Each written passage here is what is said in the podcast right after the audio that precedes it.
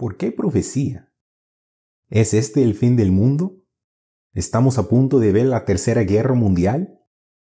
Mientras grabo este podcast, Rusia está invadiendo Ucrania. Las noticias mencionan el posible uso de armas químicas e incluso armas nucleares. ¿Podría Rusia usar armas nucleares para apoderarse del mundo? ¿Estamos en el punto del regreso de Cristo? Dios nos da un regalo asombroso que nos ayuda a responder a estas preguntas que nos da esperanza, fe y paz en un mundo tan incierto. Ese regalo es el de la profecía. Entonces, hablemos de la profecía.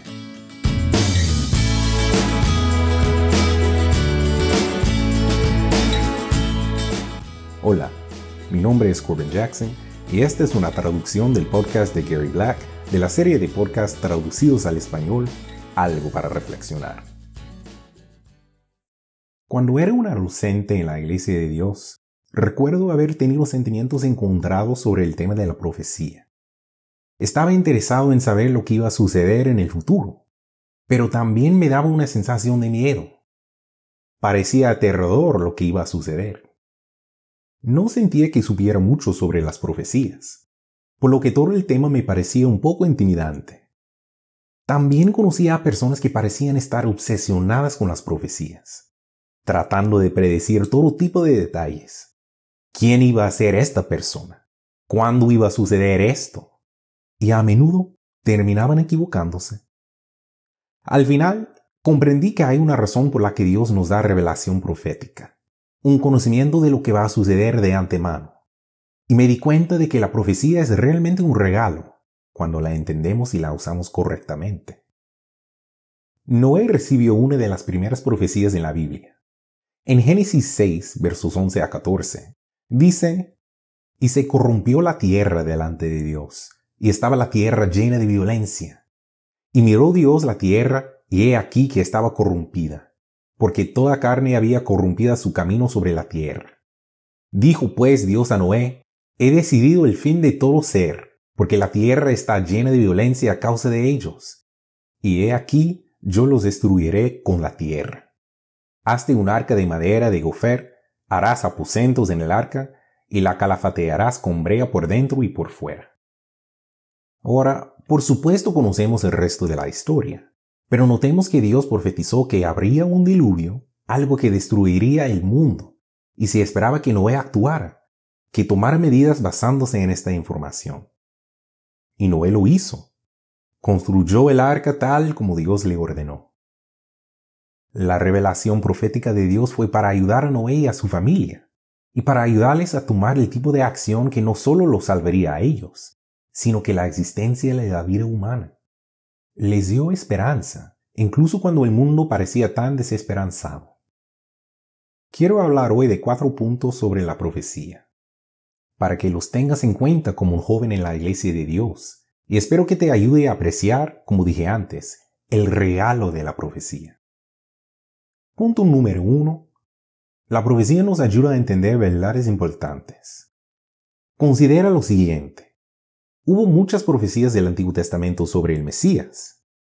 Ahora sabemos por las escrituras que Jesucristo cumplió muchas de esas profecías, las que estaban relacionadas con su primera venida.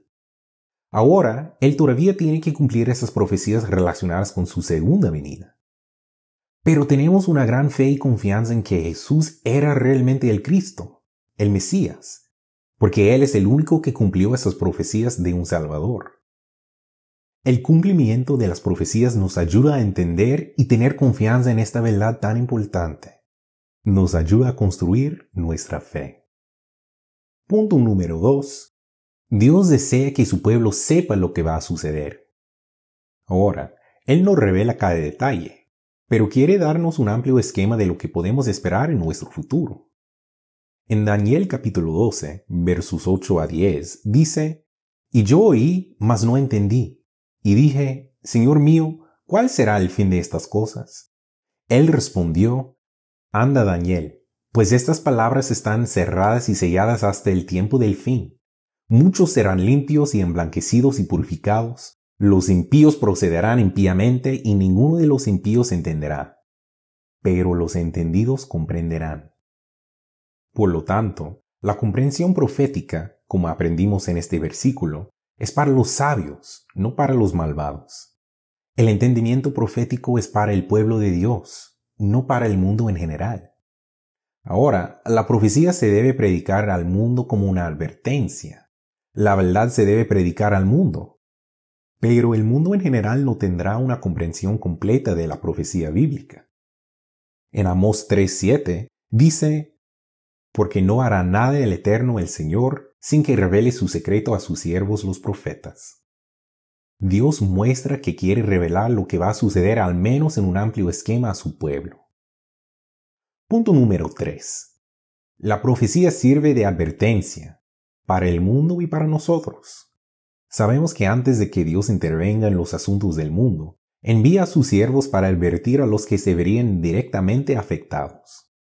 Vemos que en el caso de Noé, antes de que Dios enviara el diluvio que mató a tantos, advirtió a través de Noé que esto iba a suceder a menos que se arrepintieran. No se arrepintieron y el diluvio llegó. Consideremos al profeta Jonás. Jonás fue enviado a la ciudad de Nínive para predicar y profetizarles. El pueblo de Nínive se arrepintió y Dios retuvo su juicio. Para nosotros la profecía puede ayudarnos a estar motivados para arrepentirnos y acercarnos a Dios, para no tener que experimentar lo que se profetiza en contra del mundo pecador. En 2 de Pedro 3 versos 10 a 12 dice pero el día del Señor vendrá como ladrón en la noche, en el cual los cielos pasarán con grande estruendo, y los elementos ardiendo serán deshechos, y la tierra y las obras que en ella hay serán quemadas.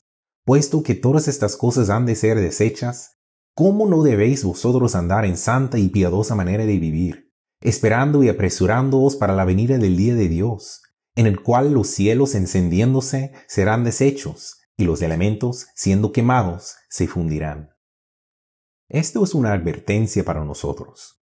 Considerando las profecías de lo que va a suceder en este mundo, al final de todo lo que existe será quemado si es físico. ¿Realmente significa algo para nosotros? ¿Estamos dispuestos a anteponer lo físico a lo espiritual? Este tipo de reflexiones nos motivan. Preguntarnos a nosotros mismos, ¿qué clase de persona soy en la conducta santa y la piedad? ¿Qué es lo que realmente importa en última instancia? Punto número 4. La profecía nos ayudará a evitar el engaño en el tiempo del fin. En 2 de Tesalonicenses 2, verso 3, dice, Nadie os engañe en ninguna manera, porque no vendrá sin que antes venga la apostasía y se manifieste el hombre de pecado, el hijo de perdición. Notemos que hay un hombre de pecado que será revelado en el tiempo del fin, el verso 4 dice, el cual se opone y se levanta contra todo lo que se llama Dios o es objeto de culto, tanto que se sienta en el templo de Dios como Dios, haciéndose pasar por Dios. Ahora bien, este es ciertamente alguien que no quisiéramos reconocer como Dios. Pero noten, este hombre de pecado se revelará como alguien que tiene la máxima importancia y se exalta a sí mismo como si fuera Dios. Eso es algo de lo que tenemos que ser conscientes, de lo que tenemos que estar atentos.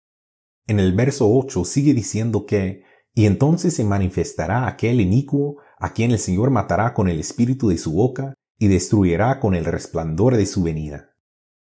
Así que noten que en el verso 8 se nos dice que este inicuo que se presentará como si fuera Dios será destruido por el mismo regreso de Cristo.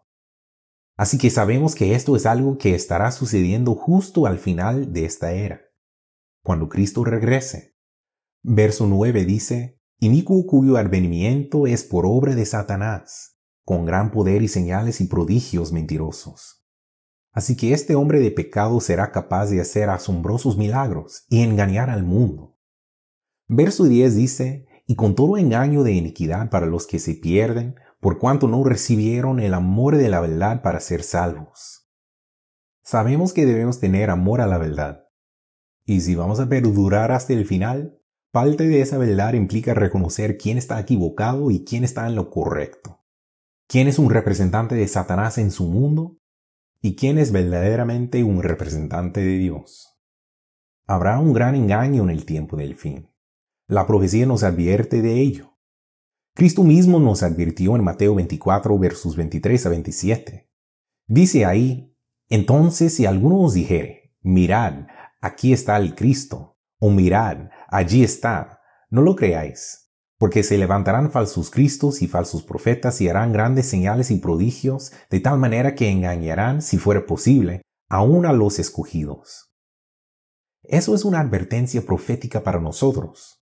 El verso 25 hasta el 27 dice, Ya os lo he dicho antes. Así que si os dijeren, mirad, está en el desierto, no salgáis. O mirad, están los aposentos, no lo creáis. Porque como el relámpago que sale del oriente y se muestra hasta el occidente, así será también la venida del Hijo del Hombre.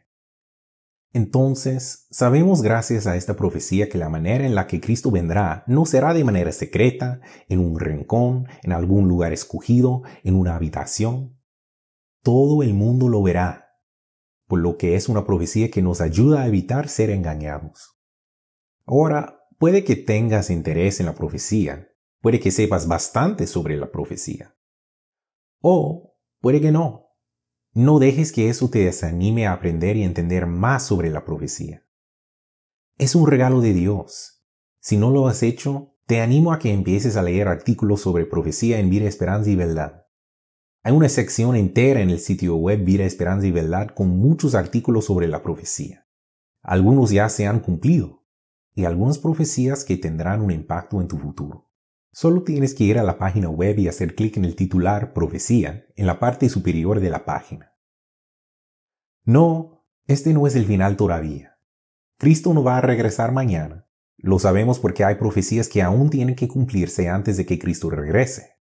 Pero mucho está sucediendo hoy que prepara el escenario para que la profecía del tiempo del fin se desarrolle tal como Dios lo revela. Ahora, no debes obsesionarte con tratar de entender cada detalle de la profecía. Pero debemos entender el esquema general de la profecía para que no seamos engañados y para que podamos permanecer fieles a Dios y estar en su reino. Espero que disfrutes aprendiendo sobre la profecía. Al final, la profecía puede darte una mejor comprensión del mundo en el que vives y una esperanza en la fe para aguantar hasta el final. Y esto es algo para reflexionar.